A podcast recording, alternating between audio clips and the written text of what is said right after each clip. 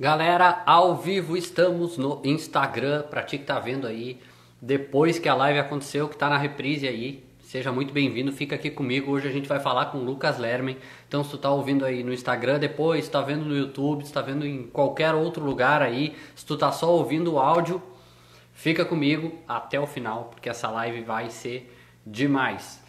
Uh, quem vai falar com nós hoje é o Lucas Lermen. Imagino que vocês conheçam ele, ele está entrando aqui. Eu já vou chamar ele. Antes disso, eu só vou dar um recadinho aqui. Para a galera que me acompanha e quer seguir consumindo os conteúdos e sendo avisado das lives, vai no link da minha bio depois que a live encerrar aqui, entra pro meu canal do Telegram, porque a gente vai colocar cada vez mais conteúdo lá e principalmente vocês serão avisados sempre antes de tudo que vai acontecer. Então, lives e tudo mais vocês serão avisados pelo meu canal do Telegram antes de serem avisados aqui. E agora, sem mais enrolação, porque a nossa ideia é trazer bastante conteúdo, vamos convidar o Lucas para entrar aqui com a gente na live. Hermano, como Hermano. estás?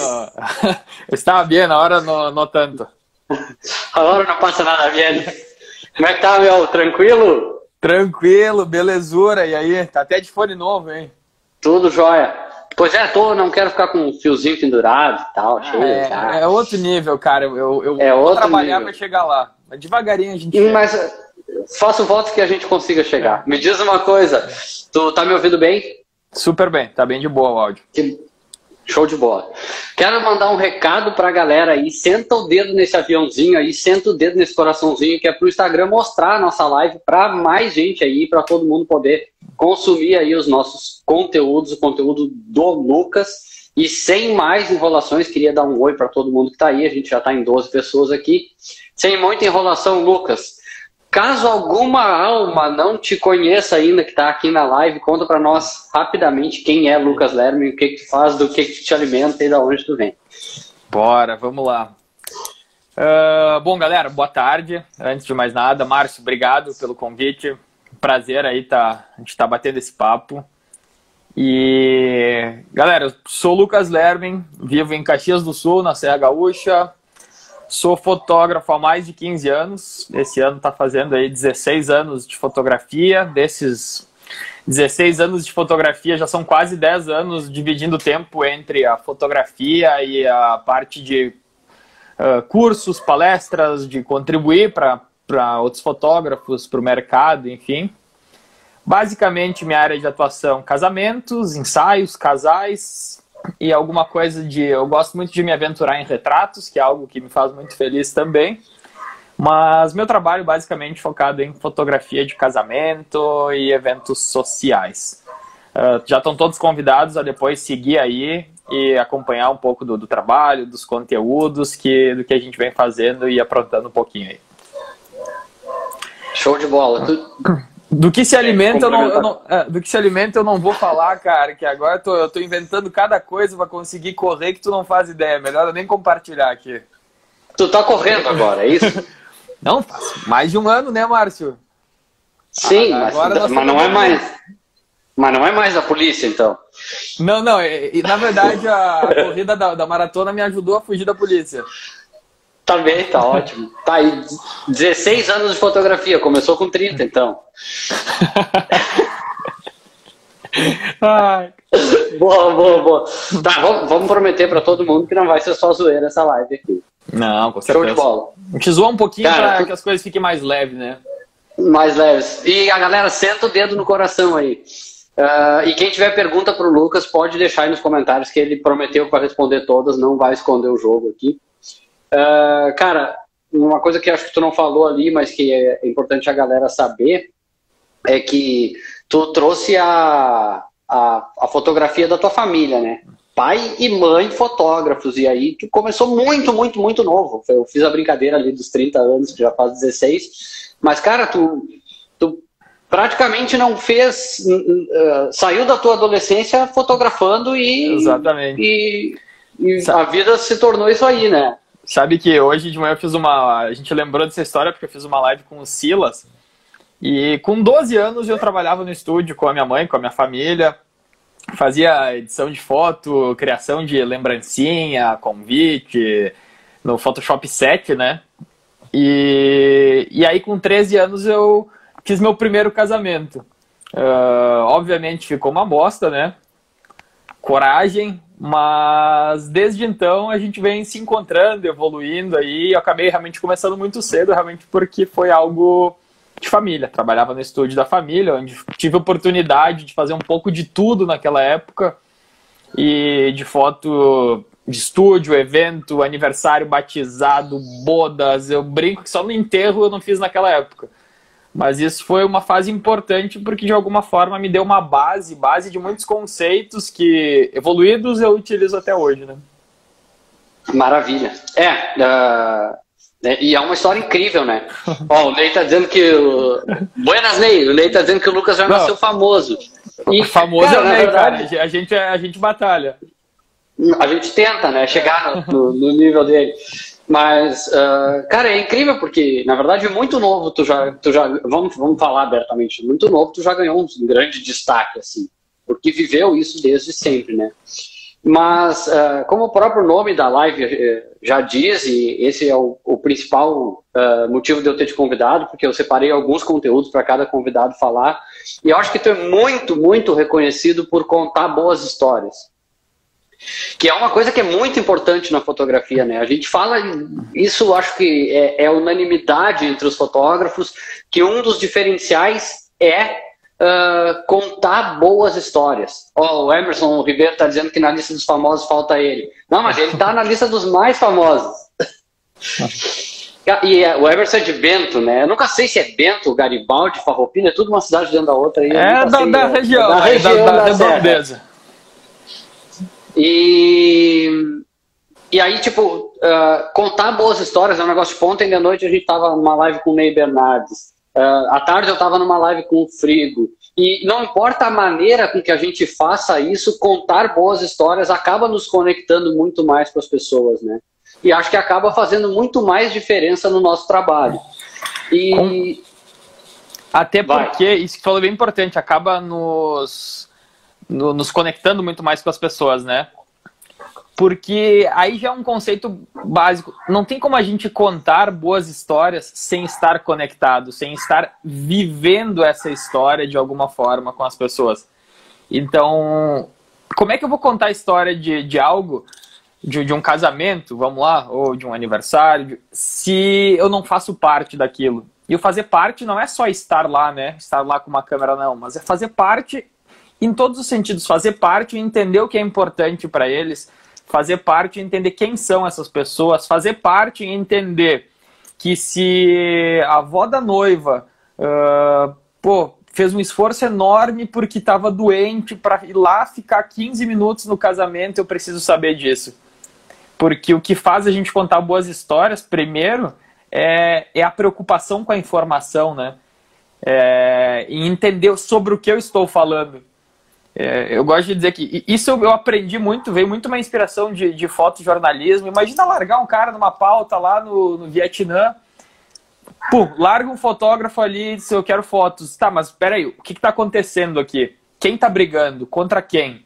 Por quê? Uh, aí a gente consegue começar a colocar o nosso olhar, começar a falar sobre isso. Mas sem informação, larga um fotógrafo no meio de um jogo de futebol e sem ele saber se é a final da Copa do Mundo ou uma pelada da, da, série, da série D.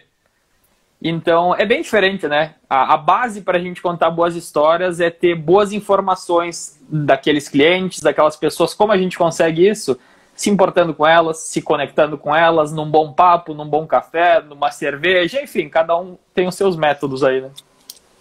Sim, e aí sabe-se lá, se, e depende a forma como tu vai contar essa história, é, é o próprio andamento que tu vai dar para ela, é, e a forma como tu mostra isso, uma pelada da Série D pode parecer muito uma final de campeonato.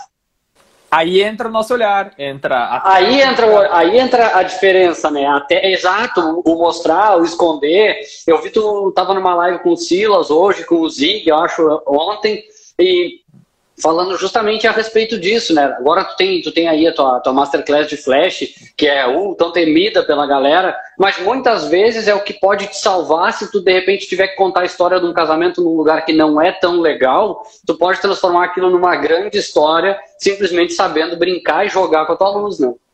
É, ou mesmo num lugar que pode ser incrível. E, gente, acontece. Tem lugares incríveis com uma luz de bosta. Lugar mal iluminado. E a gente não pode ser refém disso, né? Então, até que tu entrou no assunto do flash, da luz. A luz é outro fator importante para a gente contar a história. Por quê? com domínio do flash, primeira coisa, se a luz está ruim, a gente resolve isso. A gente faz a nossa própria luz e não fica refém de ter uma boa luz no local. Não tem essa desculpa para não ter um bom trabalho. E a segunda coisa é que com o bom uso do flash eu consigo mostrar algo e esconder algo. Eu consigo escolher o que eu quero iluminar. O que eu quero iluminar, o que é importante para a história. O que eu quero esconder, o que não é importante para a história. Vamos lá um cartel, um, um cartaz, uma placa de saída no fundo, aquela verde do, dos bombeiros, sabe? Não é importante para minha história. Então, eu fecho minha luz na frente e não ilumino o fundo. Beleza. Ah, e aí, com isso, a gente começa a ter cada vez mais uma história mais rica, com detalhes que realmente agreguem no nosso trabalho. Sim, e a tua luz direciona o teu trabalho, né? Uma vez me perguntaram, eu falo muito de pós-produção, a galera que me acompanha aqui sabe disso, né? Uma vez me, me perguntaram como eu faço para ter um retrato bem dramático, mas sem contraste, assim, com uma pele bem tratadinha. Eu falei, cara, não vai? Não, não, não vai entendeu? Isso tá, é tá tentando nem... puxar uma coisa para cada lado. É, isso é que nem beber vodka não ficar bêbado, não, não, não dá. Não vai acontecer. Não é, não não existe um retrato dramático, pesado, com uma pele de boneca, porque né, vai ser muito difícil, porque tu não vai ter contraste, não vai ter volume, então isso aí acaba. Mas voltando para as histórias, tem uma coisa que eu acho muito interessante no teu trabalho e que eu acho que é uma das maiores dificuldades da maioria dos fotógrafos uh, conseguir empregar isso aí. Uh, que, sabe quando o cara vai contar uma história e ele faz um monte de rodeios? Ele começa a contar um monte de pontas soltas que não interessa para o resultado final. Isso é uma coisa que a gente vê, assim como, como as pessoas são na fala, vida, acabam fala, sendo. É, e não é, fala, fala e não chega em lugar nenhum. É. E tu tem uh, a característica de conseguir contar boas histórias em pouquíssimas fotos. Sabe, eu consigo observar, uh, se tornou uma característica tua de ir direto ao ponto conseguindo contar a história do teu jeito com poucas imagens. Então, assim, a, a minha primeira pergunta para ti, porque se eu, não me, se eu não me engano, eu vi um post teu uma vez de um ensaio no teu site que tinha cinco fotos. E contava a história do ensaio com cinco fotos. Então, uh, e eu não, não consigo uh, ser tão, tão, tão. Uh, me fugiu a palavra, mas enfim, não consigo ser tão enxuto. Por que contar histórias enxutas, Lucas? Nesse, nesses momentos? No site, no teu blog, no teu post? Cara, fala um pouco mais per perfeita a tua pergunta, porque eu acabei de sair de uma, de uma live com o Albon, que a gente estava falando exatamente sobre isso, sobre portfólio, sobre o que mostrar de cada trabalho. E tem várias coisas envolvidas nisso. Ninguém, por melhor que seja, nenhum de nós, a, a gente faz fotos acima da média 100% do tempo. Não tem como a gente está contando uma história, a gente está narrando aquele trabalho com uma base consistente de luz, de foco, de enquadramento e perfeito. Ok. Porém, vamos falar de foto que seja inédita, foto que as pessoas digam, meu Deus, eu nunca vi isso, ou aquela foto que acontece uma vez na vida. Ou, uh, se a gente fosse levar para um concurso, eu separo muito como essa seria foto nota 5 e a grande massa das fotos que a gente faz uh, são fotos de nota 3 a 3,5 que são fotos ok tecnicamente, super bem executadas, mas que num conceito de ineditismo não tem tudo aquilo, porque não tem como. Então, a primeira coisa é porque eu escutei alguma vez que fez muito sentido, que diz que a gente é tão bom quanto a pior foto que a gente mostra. Então, de nada adianta eu ter 3, 4, 5 fotos incríveis no meio de 50 fotos mais ou menos essas fotos vão acabar anulando as grandes fotos. Então, a sensação que eu quero causar para as pessoas que vão cair no meu portfólio, que vão cair no site, é de que, meu Deus, todas as fotos são incríveis, todas as fotos uh, são acima da média. Porque isso eu aprendi muito com os gringos, essa galera que, que é inspiração pra gente, que a gente paga pau, de que eles fazem tudo que é necessário fazer também. Todas aquelas fotos que a gente precisa fazer como um. Uh, prestador de serviço, fotos de decoração, retratos bem executados da família, dos padrinhos, tudo aquilo que o ritual pede para a gente fazer, mas eles são extremamente criteriosos no que mostrar. Por isso o nível, tanto que a gente pô, uh, vangloria tanto essa galera, porque o nível das fotos que são mostradas são nota 5, 5 mais. Uh, vamos pensar no conceito de 1 a 5, né? Sim. Então, essa é uma questão da gente só mostrar grandes fotos.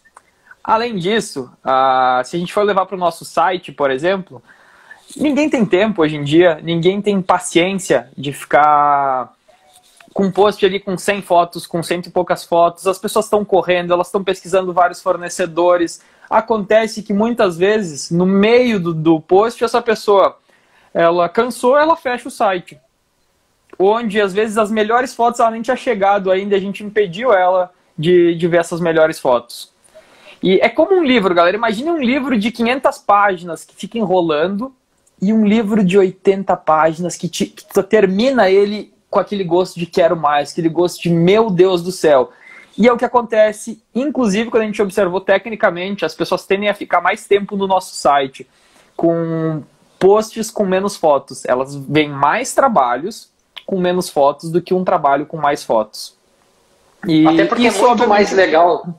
Exatamente. Tu olhar, vários, tu olhar vários trabalhos do que perder um tempão é. olhando um trabalho só para escolher o teu fotógrafo, né? Então, tipo assim, pra galera que tá aqui na live, uh, tipo, se orientem quanto a isso. Esses dias teve uma pessoa que brigou comigo porque achava que o site tinha que ter um post de casamento, tinha que ter 150 fotos para mostrar o casamento mesmo. Nenhum álbum não, não usa 150 fotos. É. A gente é. já vai falar sobre álbum, mas. Tu, não, sabe, sabe que até isso a, a galera vai. A, muita gente da antiga. Eu tenho certeza que todos vocês já, já foram convidados para assistir aquela filmagem do casamento do primo, do sobrinho, do tio, do... aquela coisa de interminável. Que, que quando acaba, uh, pensou umas sete vezes em se matar no meio do caminho. Então, é, é, ruim, né, galera? É, é, ruim pra caralho isso aí. Não façam isso com um álbum de fotografia, com um post de vocês. E a pessoa tem que acabar de ver esse trabalho, seja aqui a gente está falando de uma publicação, de um portfólio ou de um álbum, com uma sensação de êxtase. Meu Deus, isso foi incrível, isso me levou lá em cima. Não com aquela sensação de graças a Deus eu nunca mais quero ver essa merda. Cara, e pior, é, tipo, acho que é, é, é unânime, né? Se, se alguém tentar te mostrar uma, uma filmagem longa, um, tu vai arrumar um jeito de escapar. Eu vou arrumar um jeito certo de escapar daquilo e não chegar é. nem perto. Nem não, é, perto. Se não. alguém convidar, é, não posso, porque hoje à noite tem que tomar água. Sei lá, inventa um negócio. Inventa um negócio que não, não vai me deixar ficar. Cara, uh, a gente falou aí sobre os posts enxutos. Uh, olha o Iago dizendo para Kelly não entregar a idade. A Kelly entregando a idade e o Iago dizendo que não. Galera, mandem perguntas aí pro Lucas. Eu tô vendo todo mundo entrar aqui, tô concentrado no que ele tá falando, não tô conseguindo dar oi para todo mundo, não vou interromper ele a todo tempo. Mas, cara, a gente falou do post lá. E aí, uh, muita gente que está começando na fotografia, ou até quem já tem bastante tempo na fotografia, já vi muita gente com a dúvida do tipo: tá, beleza, o Lucas faz um post super enxuto lá, mas como será que é o trabalho desse cara inteiro? O que ele mostra para os noivos, enfim, ou o que ele coloca no álbum? Uh, dá um panorama para a galera de quais são as diferenças, basicamente, de um post para um trabalho completo e para um álbum. Porque as três coisas são completamente diferentes, né? Com certeza. E eu imagino, eu imagino que mesmo no post, imagino não, uh, em vários momentos eu pude ver, já fotografei casamento contigo, então uh, eu imagino que mesmo no site, por mais enxuta que seja a tua história, tu precisa amarrar uma ponta na outra para ela parecer uma história do início ao fim. E aí, como que, como que se dá isso aí quando tu não tem uh, muitas vezes uma foto muito impactante para colocar, uh, mas ela precisa fazer parte daquele momento. Show. Uh, galera, tudo isso que o Mário está falando é curadoria. Curadoria o que é? Selecionar as melhores fotos. A primeira coisa que a gente define quando vai fazer uma curadoria, é para que é essa curadoria? Ela é para um álbum? Ela é para um post? Ela é para um slideshow? Porque saber a finalidade me ajuda a entender o que é necessário. Porque tem coisas que eu julgo necessário para um álbum que eu não julgo necessário para uma publicação no site, por exemplo. Mas basicamente, num, num casamento, a gente faz entre dois fotógrafos ali, entre 5 a 7 mil fotos. E o primeiro trabalho disso é fazer aquele. selecionar as melhores fotos, as fotos que a gente vai entregar para o cliente como sendo todas as imagens desse evento, que é dessas 5 a 7 mil, reduzindo no máximo mil. Geralmente entre 800 a 900 fotos, mas depende do, do evento, isso é um número aproximado, né? Então, ali vão ter todas as fotos. Tudo que foi fotografado está ali. Só que às vezes de 20, 25 fotos de um momento, a gente vai ter uma, duas, três, enfim. Então, essa é a primeira etapa. Daí, uh, eu, Lucas, vou selecionar as fotos que a gente vai utilizar para o portfólio, que é exatamente as melhores fotos, que é entre 30 e 40 fotos que eu vou utilizar no, no, no blog, que eu vou, enfim, redes sociais, esse tipo de coisa e fazer. Eu pessoalmente vou fazer o tratamento delas, vou deixar dar a cara daquele trabalho, da identidade daquele trabalho. E o que acontece? Depois disso, a Chay só vai pegar esse catálogo e com a expertise dela vai saber, ah, agora a gente precisa só acrescentar algumas fotos que aí sim são necessárias para o álbum. Com base no que eu já selecionei, na, na pós-produção que eu já fiz, nessa seleção de 30 a 40 fotos, ela vai dizer, não, agora a gente precisa de, enfim, fotos da família. Ou daqui a pouco eu contei a história de uma forma tão enxuta no, no blog que não teve uma foto da entrada do noivo, da entrada da noiva. Porque a gente pode contar a história, sim, sem ter todos os momentos de forma óbvia, né? Por exemplo, desde que tu deixe, desde que tu deixe pelo menos implícito uma coisa ligada na outra, tá tudo Desde que né? seja fluido, né? Que eu já vou falar pra galera uma sugestão de como isso pode ser feito. E, e aí ela vai acrescentando essas fotos no meio da história para chegar aí a uma quantidade de, em média, 100 fotos, que é o que a gente utiliza no, no projeto de um álbum. Uh, entendendo também que vai ter fotos de decoração, que vai ter fotos da família. Basicamente, o que é importante e com base naquelas informações que eu falei lá no início que a gente tem desse, desse casal. Pô, Lucas, uh, veja bem, tem uma lembrancinha na mesa que foi feita pela tia da noiva, que é quase a segunda mãe dela. No álbum isso tem que ter, né? A gente sabendo isso tem que ter.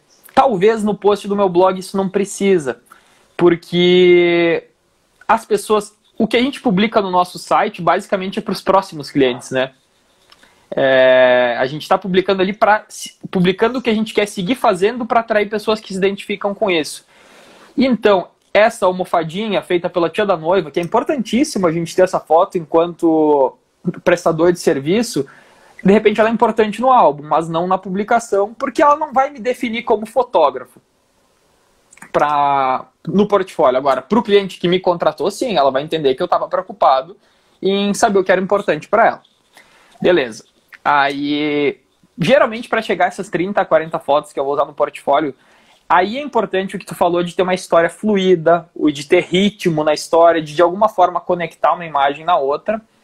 E uma coisa, a galera que fez meus cursos aí, tanto online quanto quando existia o presencial, uh, sabe que é muito difícil a gente chegar de cara a 30 ou 40 fotos.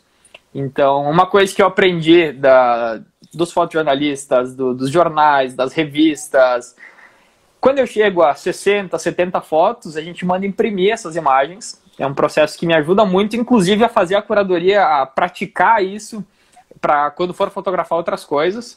E dessas 60 ou 70 a gente larga numa mesa, larga no chão, larga numa parede e aí começa a brincar e contar essa história. Por quê? É muito mais fácil eu tendo uma visão panorâmica de todas essas imagens, entender, olha, isso e isso é basicamente a mesma informação, não precisa. Ou essa foto que está aqui no meio, se eu colocá-la no início, eu dou outro viés para a história.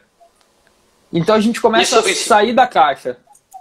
E, e, liberado, quando tu vai contar a tua história no blog, alterar algumas coisas de lugar para de repente mudar completamente o ritmo da história, né? Desde que não fique uh, explícito que, que tu te embananou com a, com a ordem, tu pode dar a cadência que tu quiser na hora de contar.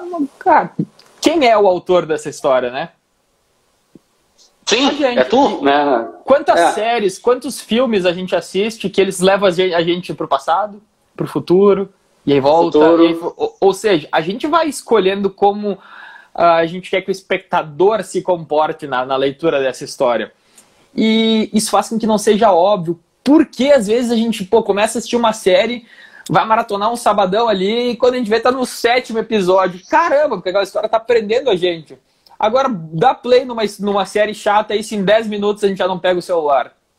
É. E eu tenho uma dificuldade terrível, em, em, em, isso é uma dificuldade minha, em alterar a cronologia da, da, da, da história. Para mim é muito mais difícil fazer isso. Isso que tu faz com maestria, eu tenho uma dificuldade tremenda em, em, alterar ordens, a menos que seja uma coisa mais singela, mas assim, tipo, trazer o final para o começo, dificilmente eu vou conseguir. Oh, o Emerson fez uma pergunta aí. Uh, qual é o critério de seleção que a gente usa? Caso haja mais de uma opção numa sequência de imagens. Uh, eu tenho eu tenho meu critério, quero que tu responda ele aí, depois, depois eu, eu falo tá. a minha, a minha, meu critério. Emerson, obrigado pela pergunta. Uh, na verdade, quando eu estou muito em dúvida, isso acontece às vezes, pô, mesmo momento em dúvida entre duas fotos, né? Chega um momento que eu não sei mais o que selecionar. Aí é o momento que eu vou mandar as duas para essas provas impressas antes de fazer a publicação, porque até voltar no dia seguinte às provas lá da Goima, a gente já deu uma esfriada, a gente já viveu outras coisas, e muitas vezes de um dia para outro, às vezes a gente assistiu um filme de noite, a nossa percepção já muda, né? Então, isso eu recomendo. Para uma boa curadoria, ela não acontece instantaneamente. E, obviamente, né, galera, tudo isso equalizando com um tempo de trabalho, porque a gente não pode ficar um mês em cima de um mês de trabalho, porque o nosso negócio não se sustenta dessa forma. Mas chega um momento quando você não sabe mais o que selecionar, a minha sugestão, faz outra coisa. Toma um café, respira, deixa importando outro trabalho, enfim.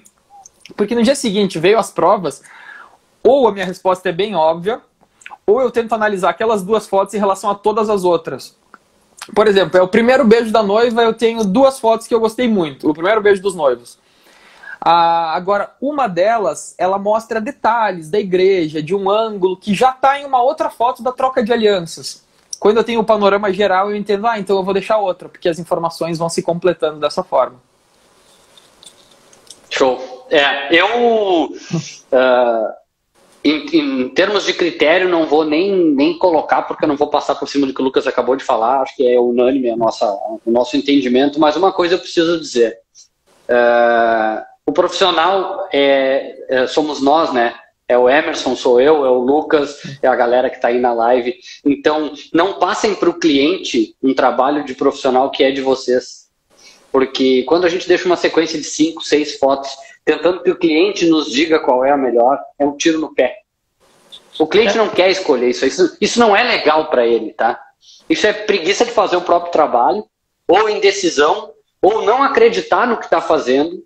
E eu não tenho milindres aqui para falar, tá? Isso já aconteceu comigo, já aconteceu com o Lucas, acontece com, com todo mundo, mas a gente tem que sair dessa bolha. Começar a acreditar naquilo, naquele teu trabalho, entender que aquele é o teu trabalho de profissional que foi contratado para fazer aquilo e confiar que o teu cliente que te contratou, ele vai acatar a decisão que tu teve de eleger uma foto do beijo como sendo a melhor e não mandar para ele 10 fotos, uma de cada ângulo para deixar que ele escolha. É por isso que a galera fica com o álbum atrasado aí ao infinito e além que os clientes nunca escolhem, porque cara, ninguém vai escolher 100 fotos para um álbum sozinho se tu mandar 1.500, 2.000 fotos do casamento pro cara. É menos do que 10% do que, da quantidade que tu mandou que o cara tem que escolher. Ele nunca vai conseguir fazer esse trabalho, principalmente porque ele não é fotógrafo. Então senta a bunda na cadeira e tu sabe qual é o melhor do teu trabalho. Elege a porra da foto e manda pro cara. E o resto corta fora. E é o que o Lucas falou, se tu ficou em dúvida, sai, pega um ar, vai dar um, um respiro pra tua cabeça. E quando voltar, e isso não tô falando pro Emerson, tá? Tô falando pra geral. Quando voltar, olha o trabalho como um todo e ver qual a foto te convence mais e por que ela te convence mais. E não arrumar desculpas para deixar as duas. Exatamente. Porque uma coisa que o, que o fotógrafo adora fazer é ter um apego artístico às imagens e dizer, não, essa eu deixei porque aparece a, a cruz, a outra eu deixei porque aparece o padre, a outra eu deixei porque aparece a mãe. E aí, cara, é, é, é a mesma coisa que dá desculpa para não fazer. Uh, uma coisa que precisa ser feito. Ah, quando eu tiver um telefone melhor eu faço, quando eu tiver a luz perfeita eu faço, quando eu tiver sem dor de cabeça para fazer a live eu faço e não faz nunca. E a mesma coisa funciona com a curadoria. eu sou um cara meio ogro, assim, para falar as coisas, mas, enfim, uh, acho que dá para entender, né, que não estou brigando com ninguém aqui, mas simplesmente dizendo que vocês precisam olhar e se convencer do próprio trabalho e eleger o que tem que mandar para o cliente. E o resto é história. a gente vai fazer uma hashtag aí, Márcio Brabão. Podem botar, galera, Márcio Brabão nos comentários. Não, não, não. Bota coraçãozinho que eu fico mais manso quando bota os, os coraçõezinhos aí. E envia essa live para mais alguém. Quem tiver pergunta pro Lucas aí, pode mandar. Quanto a galera Tu quer falar alguma coisa dessa curadoria? Ou, senão Sempre. depois eu tenho mais perguntas para ti. Fala, manda. Uh, cara, o que mais a gente vê é a galera dizendo ah, mas o cliente escolheu a pior foto, a pior foto. Por que que recebeu? Exato, por que que essa merda tava lá? E, e vou deixar até um desafio pra galera. Quem acompanha o meu trabalho sabe que desde sempre... Uh, eu acho que são poucas pessoas que fazem isso, mas desde o início é, a gente nunca usou esse processo de o cliente escolher as fotos para o álbum. A gente mesmo escolhe, monta um projeto que passa pela aprovação do cliente. Por que, que isso é tão. Uma vez na vida, tá? Para ser bem sincero, eu tive um casal que disse: não, a gente quer escolher as fotos desde do zero. Beleza, sem problema nenhum. Porém, a grande maioria dos clientes, quando eu falo isso, eles dizem, nossa, que ótimo, porque a gente não ia ter tempo. E aí tem a minha irmã que casou faz um ano e meio, até hoje não escolheu as fotos. E aí tem. Enfim, por que, que a gente faz isso? Primeira coisa, facilita a vida do cliente. Obviamente, quando a gente apresenta o projeto, o cliente pode incluir fotos que faltaram, substituir alguma coisa que eles não gostaram. A gente só dá, a gente dá essa narrativa, a gente dá essa cara do trabalho. Segundo ponto, o resultado é muito melhor, porque quem sabe contar a história é a gente, né? Terceiro ponto, a gente entrega rápido. Depois que eu fiz um trabalho, o que eu mais quero é que ele esteja circulando, que as pessoas estejam olhando, porque isso vai me trazer novos trabalhos e isso não vai me fazer ficar amarrado com nada. Então, é um desafio que eu deixo, é mais trabalhoso, sim, porém, na minha visão, é muito vantajoso isso enquanto resultado do trabalho, enquanto negócio também. É, também acho, mas assim, agora tu falou uma, tocou num ponto importante. Ah, é mais trabalhoso. Mas vamos falar de satisfação, né? Pode ser mais trabalhoso, cara, mas te dá muito mais tesão em trabalhar quando tu vê o cliente aprovar um projeto que é teu, que tu teve a fim de fazer, que tem, que tem a tua cara, do que tu entregar um negócio, do, do que tu entregar um casamento que tu fez há cinco anos atrás, que o cara nunca escolheu, com certeza. E aí quando ele escolhe, ele só escolheu merda, e tu já, cinco anos depois a tua fotografia já mudou, tu já não aguenta mais olhar para aquele negócio que tem que fazer o pior álbum da tua vida, e isso acaba com a tua mentalidade de trabalhar, né? E aí, tipo, quando. Eu, eu costumo fazer umas analogias muito loucas assim no workshop, né? Em relação à curadoria, que é um negócio que eu bato muito em cima disso. Cara, delegar o álbum para a noiva escolher todas as fotos é como tu contratar alguém para instalar um piso na tua casa e o, o cara que vai instalar o piso lá, o pedreiro, dizer para ti: Não, beleza, eu instalo, mas tu vai ter que virar a massa para mim. Tu vai ter que fazer a metade do meu trabalho. Cara, não! Eu, para começar, que uma, uma noiva ela nunca montou um álbum. Aí tu manda mil fotos para ela escolher 100, ela começa pelo making off colocando todas. Aí, quando ela vê, ela não chegou nem 10% ainda e o, o número de fotos dela já venceu. Ela não tem ideia de como fazer aquela narrativa. Se tu manda o projeto pronto, ela pode até não se gostar numa foto, mas ela vai saber que ela tem que trocar aquela por uma outra daquele mesmo momento, ou próximo daquilo. Ela não vai trocar uma foto do making off por uma foto do noivo bêbado no final da cerimônia. Ela vai conseguir entender a linearidade do álbum. E se ela partir de uma tela em branco, ela não vai conseguir. É como eu te dar um desenho de uma paisagem e, e dizer para ti, Tá, beleza, eu desenhei a paisagem, agora tu desenha o sol para mim. Tu sabe onde botar o sol, é no céu. Agora, se eu te entregar uma tela em branco e dizer, disser, desenha tudo, putz, cara, tem cara que é ruim de desenho e não vai conseguir arrancar, entendeu? Não vai conseguir fazer. Ou se a gente levar isso para um texto, ah, tem que fazer um texto ali, uma publicação sobre uh, pássaros na Amazônia. Aí eu faço o texto e digo, Márcio, só muda alguma palavra se tu achar necessário, beleza. Agora eu te digo, Márcio, cria um texto do zero, um artigo sobre pássaros na Amazônia uh, do zero. Tá aí uma folha em branco. O que, que faz mais sentido? É, é muito mais complexo, né? E, bom, é, enfim, ó, a Tati da, da, Por Dentro de um Retrato entrou aí na, na live. A Tati vai estar comigo depois de amanhã, justamente falando sobre design de álbuns. Aí a gente vai estar falando um pouco a respeito disso. Massa. Lucas, uh, eu tenho ainda algumas perguntas para ti aqui que eu separei. E o nosso tempo corre, né? Que o Instagram nos, nos limita em uma hora. Mas, cara, como ser diferente? E aí, pode, pode ser. Não, calma, eu já vou me explicar. Pode parecer uma pergunta muito ambígua, né? Mas, cara, né, tu, tu é de um mercado de fotografia que é grande, enorme. Uh, a região da Serra sempre teve muito fotógrafo e tu te destacou muito. E então essa pergunta tem conexão com a outra pergunta que é quanto tem do Lucas no trabalho do Lucas? E se é isso que dá a diferença? Cara, tu começou perguntando como ser diferente, né? A minha resposta lógica, que já veio na cabeça, é seja você mesmo. Ninguém vai poder ser igual a você, igual a Kelly, igual a mim, igual ao Vanassi, igual ao Ney, igual ao Rafael que está aqui. Beleza, essa é a resposta. Agora, até a gente ser 100% a gente mesmo, isso é uma filosofia de vida e a fotografia vai refletindo né, com o passar do tempo. Existe um caminho, né, existe um processo, porque a gente passa por toda aquela fase, principalmente mercadológica, em entender ah, se eu assumir o meu estilo de fotografia, minha personalidade, eu não vou ter cliente. Não, mas o que vende é isso. Ó, oh, tem um exemplo do fulano que vende, que está super bem, então vou seguir para esse lado. E isso tudo a gente vai tendo cada vez mais medo, na verdade, insegurança de assumir uma identidade.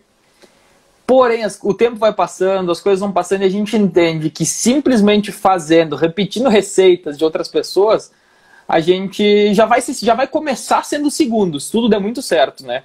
A gente está repetindo algo que alguém já fez. Sim. Agora, quanto mais a gente aplica no nosso trabalho o que faz sentido para gente, numa questão de luz, numa questão de estilo, numa, enfim, em todo de identidade, uh, mais a nossa fotografia se aproxima do que eu falei lá, de seja você mesmo. Então a gente está, até o final da vida, eu acredito que a gente vai estar tá nesse processo de evolução, mas cada dia um pouquinho mais perto, né? Porque aí o nosso trabalho vai ter valor. Imagina que tu tem dois trabalhos iguais, qual tu contrata? O mais barato. Agora, tu tem um, isso vale para qualquer coisa. Tu tem um que, pô, uh, sensacional que tem, que é diferente, que conectou contigo e custa um pouco a mais. Mano, a gente dá um jeito, né? Claro, sempre de, dá um jeito. De pagar. Então, e aí a gente não é só mais um. E aí, com o tempo vai passando e a gente entende que para ser muito valorizado por alguém, talvez outra pessoa possa não se identificar com o nosso trabalho. E se eu procurar atender todo mundo, se eu procurar fazer um trabalho que seja para todo mundo, para todas as pessoas, de repente ele não vai ser para ninguém. Porque vai ser de um dia de um jeito, no outro dia de outro jeito. Pessoas são diferentes, né? Tem estilos, estilo de vida, criações diferentes. Então, para quem é o teu trabalho? aceita uh, que para alguém amar o que tu faz, talvez outra pessoa tenha que odiar o que tu faz. Talvez várias outras pessoas tenham que odiar é. o que tu faz, né? E tá tudo bem, elas estão no direito delas. É... Marcas se posicionam. E quero que vocês me digam uma marca aí que atende todo mundo, de todos os gostos. Tem gente que não gosta de Apple tem algum problema. É, e, ah, não, e tá tudo bem, né? Tá tudo Fica bem. em paz. É. Vai de boa, é bem, é bem, por aí. Até porque, parei que tem umas perguntas ali. Uh, é difícil tu chegar em algum lugar tentando pegar todos os caminhos, né? Tu pode ajustar a tua rota. Ah, eu fui por aqui, achei que seria por aqui um bom caminho, não deu certo. Eu posso ajustar a minha rota, voltar, mas eu não posso seguir tentando todos os caminhos. Uh, não tem nada a ver com, com, com, com classe social, nem com verba não, disponível, com mas, mas tem a ver com estilo de pessoas, por exemplo. Nem todo mundo que tem dinheiro tem bom gosto. E às vezes tem gente que tem grana e tem um mau gosto absurdo e, não, e aí não vai contratar um fotógrafo que seja que tenha bom gosto, que faça as coisas com bom gosto. Ele vai ter o cara que cobra caro, que trabalha para quem é brega e, e tá tudo certo. Sendo não que é, né, que é bom mundo. gosto, né? Talvez o teu conceito de bom gosto Sim, bom, do meu. bom gosto para mim é o meu conceito de bom gosto, né? Que pode ser muito diferente do teu. Ó, o Rafa Pimenta perguntou aqui, ele disse que tem medo de escolher mais fotos na hora de fazer a sugestão do álbum e os noivos imaginarem que ele está induzindo uma venda extra. Deixando eles escolherem fica mais fácil. Qual é a tua opinião nesse sentido? Dá a tua opinião que depois eu dou a minha. Rafa, muito boa pergunta, cara. Inclusive, muita gente não usa isso de selecionar as fotos para deixar o cliente. Vamos ser bem objetivo, para deixar o cliente escolher as fotos e se fuder, porque o cliente vai dizer, pô, eu não consegui escolher menos de 250 fotos, agora já, então vai precisar mais álbuns e faz venda extra em cima desse conceito. Eu, Lucas, quero fazer venda extra sim, mas eu não consigo vender algo que eu não acredito, eu não consigo fazer para as pessoas que eu não gostaria que fizessem comigo. Então, não, hum, para mim isso não funciona. Ah, numa questão até kármica isso não funciona, porque eu não quero isso para os meus clientes. Agora, muito pelo contrário, a gente escolher as fotos me ajuda nesse processo. Por quê? Quando a gente vai fazer a apresentação de um projeto, de um álbum, a gente explica para o cliente, sendo eu que apresento, ou a Shai, do porquê aquela foto está ali, de como a gente faz, uh, como a gente está contando essa história. Eu compartilho com o cliente que basicamente uma lâmina, duas páginas, é um capítulo dessa história. Eu não vou misturar nessa mesma lâmina momentos diferentes. Então, talvez o casamento do fulano precise de 10 lâminas extras para a gente contar a história em todos os capítulos. Esse capítulo pode ter uma foto, pode ter cinco fotos, pode ter três fotos. A partir do momento que eles entendem esse conceito, justifica eu apresentar um projeto e dizer, Márcio, uh, fica super à vontade, a decisão é tua, mas o casamento foi incrível. A gente criou o projeto realmente com o que a gente acredita que é o melhor. E eu estou te sugerindo aqui que no teu projeto é necessário oito páginas extras.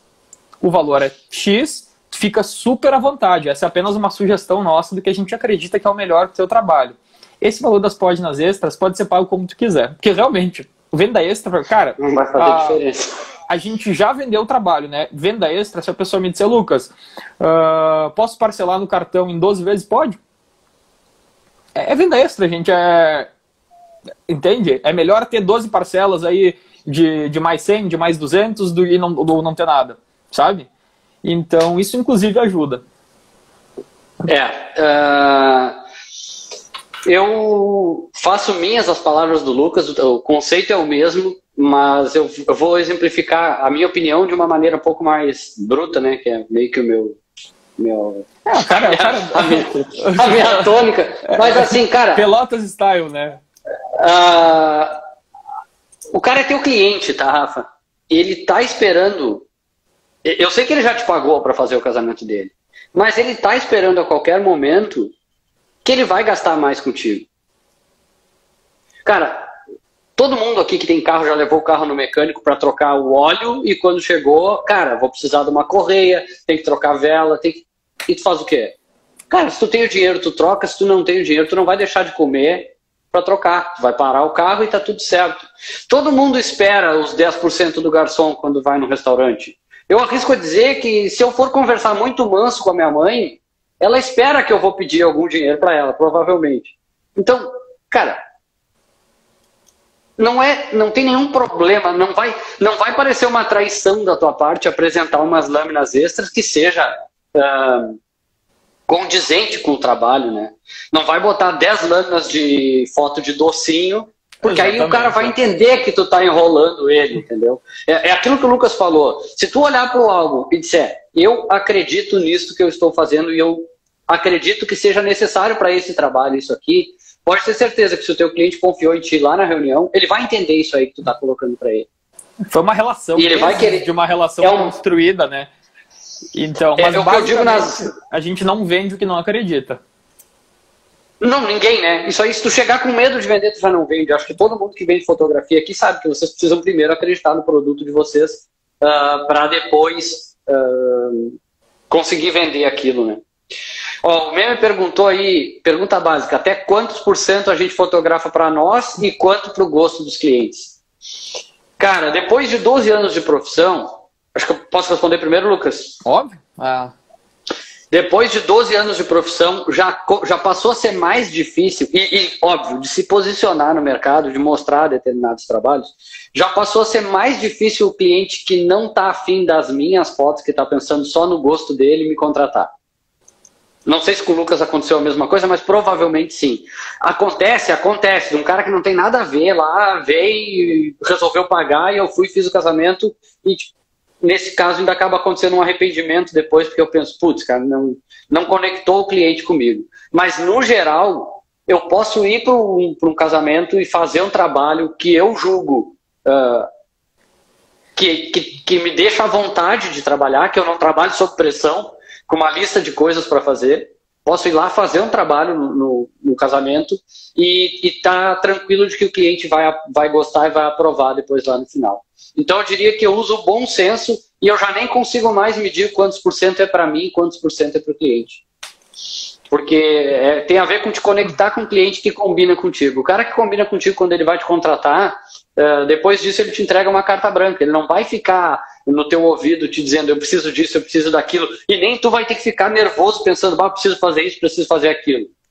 E acho que o Lucas é a mesma coisa. fui fazer um casamento com ele no Uruguai e, cara, pega a câmera e faz o que tu acredita e tá tudo certo. E foi e muito foi, de boa. E foi legal, né? Apesar de tu ter errado o caminho Sim. na volta. Ah, Cara, não, o... foi tu que errou o caminho. É, não, a gente vai morrer discordando disso, né? Ah... Ainda bem que não tem gravação desse negócio. Essa pergunta é muito boa também, porque para tudo se cria receitas, né? Ah, fotografe 50-50. Agora, Uh, no próximo fotografe 55% para você e 45%. Aí tu vai estar tá pensando, ah, eu ia fazer essa foto. Não, mas eu vou pro 56%. Não dá. Não, né, mano? Não. Não, não é paranoia também, né? É, caralho. Mas o que acontece? Quanto mais a gente fotografa para quem quer comprar o nosso trabalho, aquela questão de quanto mais eu coloco uma identidade no trabalho, mais eu atraio pessoas que estejam buscando isso a gente vai ficando cada vez mais livre para fazer o que a gente acredita e então isso vai acontecendo naturalmente.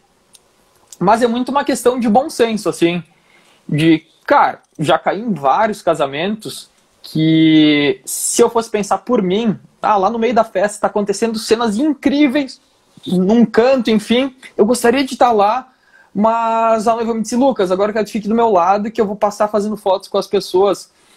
E, embora, como fotógrafo, eu quisesse estar lá, vale uma questão de bom senso, de entender, não, quem, quem contratou, né? Quem pagou por esse trabalho, quem eu preciso deixar mais feliz? Essa pessoa aqui, ela quer que eu permaneça do lado dela, fazendo fotos posadas com as pessoas que ela está passando? Perfeito, gente, eu vou fazer. É, eu acho que isso é o ligar, não me entendam mal, isso é o ligar o foda-se de a gente não pode fazer tudo, a gente não pode estar em todos os lugares e, e tirar o nosso ego de dizer, tá, mas para quem eu estou trabalhando? Quem assinou esse contrato? Quem pagou essa conta? Isso vai deixar essa pessoa feliz nesse momento?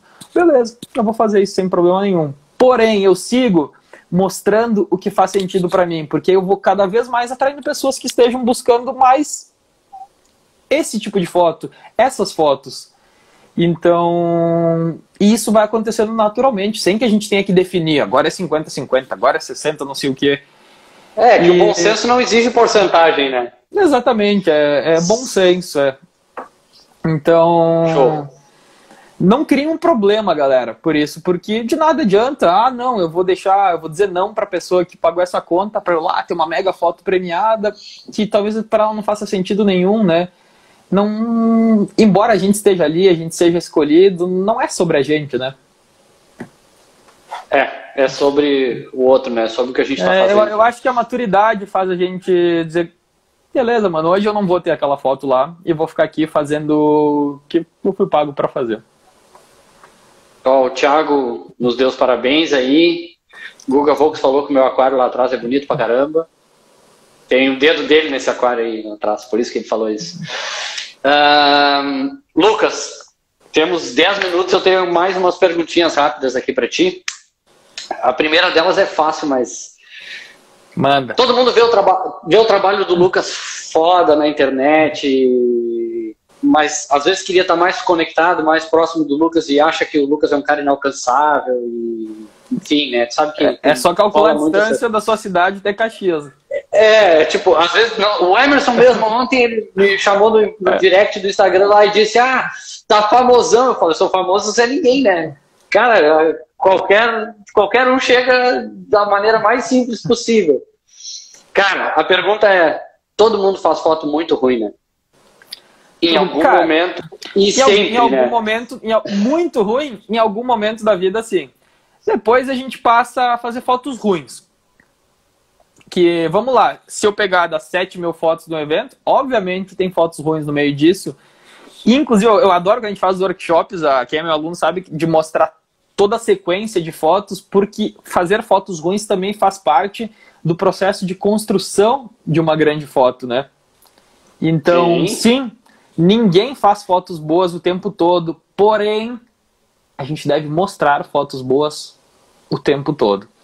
Ah, eu só quero dar um salve aqui também, cara. Entrou o Flávio Salgado, Todos, tem uma galera. Fábio, que são os queridos, e o Yuri Richard, grande fotógrafo aí, amigão também, tá aí com a gente. A é... Jaque, a Ana. Ixi, tem uma galera, cara. Hum, a Monique, o Roberto, uma galerona aí com a gente. Galera, se alguém tiver pergunta pro Lucas, manda aí, porque eu vou fazer as perguntas para ele que vocês mandarem. Lucas, qual é, na tua opinião, o pior erro que as pessoas cometem no momento de mostrar um trabalho? Se tu tivesse que dar uma dica assim, ó, não cometam este erro na hora de apresentar um trabalho, seja o post ou seja o álbum. Show. Qual é o principal erro assim que te tira do foco, que pode, pode tirar dois? as pessoas do foco? Pode ser quantos tu quiser. A live é tua. Tá. O primeiro é o excesso de fotos, que é o que a gente falou antes. Aquela, a galera é muito apegada em quantidade, né? E, e isso também, eu não sei se já aconteceu contigo, Márcio, acontecia muito. A, a galera ficar insegura quando vai apresentar um orçamento. De vir um cliente dizer, é, mas tu tá me dizendo que coloca 100 fotos no álbum. Eu fui fazer orçamento lá no fulano de tal e ele coloca 400. E eu digo, querido, que se, se, você quiser, eu coloco mil quem vai ter um álbum feio é você. Não eu. Dá, dá vontade de dizer, né? Porque a gente vai fazer uma quantidade muito alta de fotos. Quer colocar 400? Show de bola, não tem problema nenhum. Mas não sou eu que vou ter um álbum feio. Eu não vou assinar ele e a pessoa, ah tá, então não é uma questão de quantidade, mas de qualidade. E o segundo Sim. erro, que ele acontece geralmente, a gente vai tendo uma escada, né, como fotógrafo, em qualquer coisa na vida, qualquer profissão que a gente decidir, é de querer mostrar que você pode fazer mil coisas em um trabalho. Opa, travou um pouquinho. Tá Galera, me vendo ou não? Eu tô te escutando, tu me escuta? Eu te escuto, só tô com o meu vídeo travado. O teu tá aparecendo, mas eu tô tipo meio assim, ó, travadão. Tu me enxerga? Te enxergo travado. Tá, manda bala igual, porque quem tá achando ruim que travou, fecha os olhos e segue na live. Então, galera, não quero mostrar tudo que você sabe em um trabalho. Existe um casamento onde talvez eu possa passar a festa toda trabalhando com luz rebatida. Essa luz me agradou, esse dia serve, show de bola. Existe outro casamento onde eu posso trabalhar com, com flash fora da câmera, com, com softbox, a festa toda. Então, não quero mostrar tudo em um único trabalho. Isso, no fundo, não é técnica, é insegurança. Show de bola. É isso aí mesmo. Uh, provavelmente. O Eliseu. o Eliseu falou que não dá para viver, mas que tá melhor assim. Cara, tá bom, tá bom, tá valendo. O Eliseu é o, o, o, o, cara, o Eliseu é o mais zoeiro do, que é dos do meus alunos e foi meu cliente também, noivo, né? Sim, sim. Uh, é, consegue ser mais zoeiro do que eu. Não, se, se juntar vocês dois, não. Não, não dá um. Se juntar os dois, não dá um. Cara, o Instagram vai nos cortar a qualquer momento e como tá travado, eu já nem sei mais quanto tempo falta pra gente encerrar, mas eu queria pedir para tu deixar aí uh, uma frase pro pessoal uh, que ficou na live até agora. Uh, não gosto de chamar de frase motivacional, mas alguma coisa que faça sentido para ti que tu queira deixar de mensagem para a galera que ficou com a gente. Esses 30 que ficaram com a gente até o final aqui, 25, 30. Beba água, pode ser? Não, tô brincando. Uh, galera, foi uma frase que a gente falou antes e resume muito do que eu sempre acreditei, que é o seguinte, isso que me inspira são grandes marcas, não só grandes fotógrafos, mas para alguém amar o que você faz, talvez... Vamos, vamos pensar como é que eu vou estruturar ela para uma pessoa mal que você faz, talvez outra pessoa precise odiar. Escutou, okay. Márcio? E é. Escutei, escutei. Eu tô parado ali com essa cara de tonto, mas é. Eu tô ouvindo tudo que tu fala aqui e eu te vejo, a galera toda te vê, o pessoal só não me vê. Uh, é incrível, né? É exatamente isso aí. Não tem como agradar todo mundo. E o que eu falava ontem, eu e o Frigo, é: cara, tu não vai. Se tu não agradar todo mundo, tá tudo bem. Uh, quem se conectar contigo de alguma forma, quem entender o que tu faz, quem gostar do que tu faz, vai, vai ir ao teu encontro. E o resto tu vai perder pelo caminho, mas acaba que não vão te fazer falta.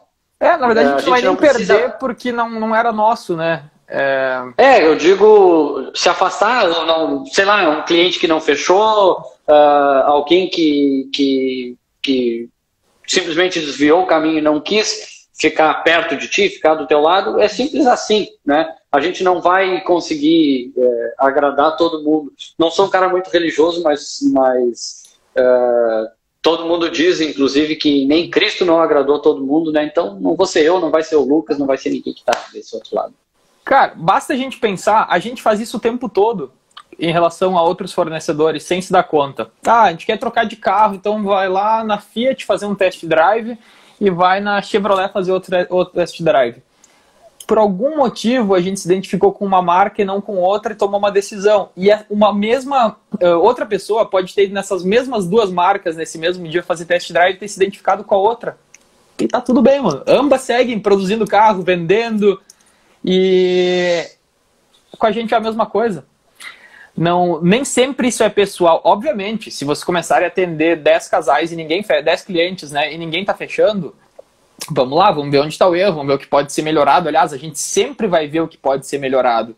Sempre que alguém não fecha comigo e que tem liberdade, eu tento pedir um feedback de ah, foi o preço, foi o estilo do trabalho, foi algo que a gente fez. Perfeito, até para a gente identificar o que pode ser mudado.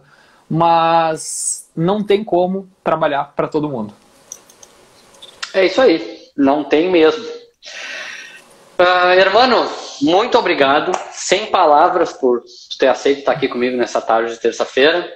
Queria deixar, embora eu sei que vocês não estão me enxergando, eu imagino que não, eu queria deixar o convite para todo mundo aí para estar com, comigo e com os outros convidados que eu vou ter durante a semana aí, uh, sempre às 5 da tarde. Amanhã o Ney Bernardes, o cara que não cansa nunca e ele vai contar pra gente é como, como que ele faz para não cansar, né? O Ney que já não é mais nenhum bebê, uh, já tem quase a idade do Lucas aí e o cara não cansa. o cara não cansa nunca. Então, amanhã às 5 da tarde ele vai estar comigo.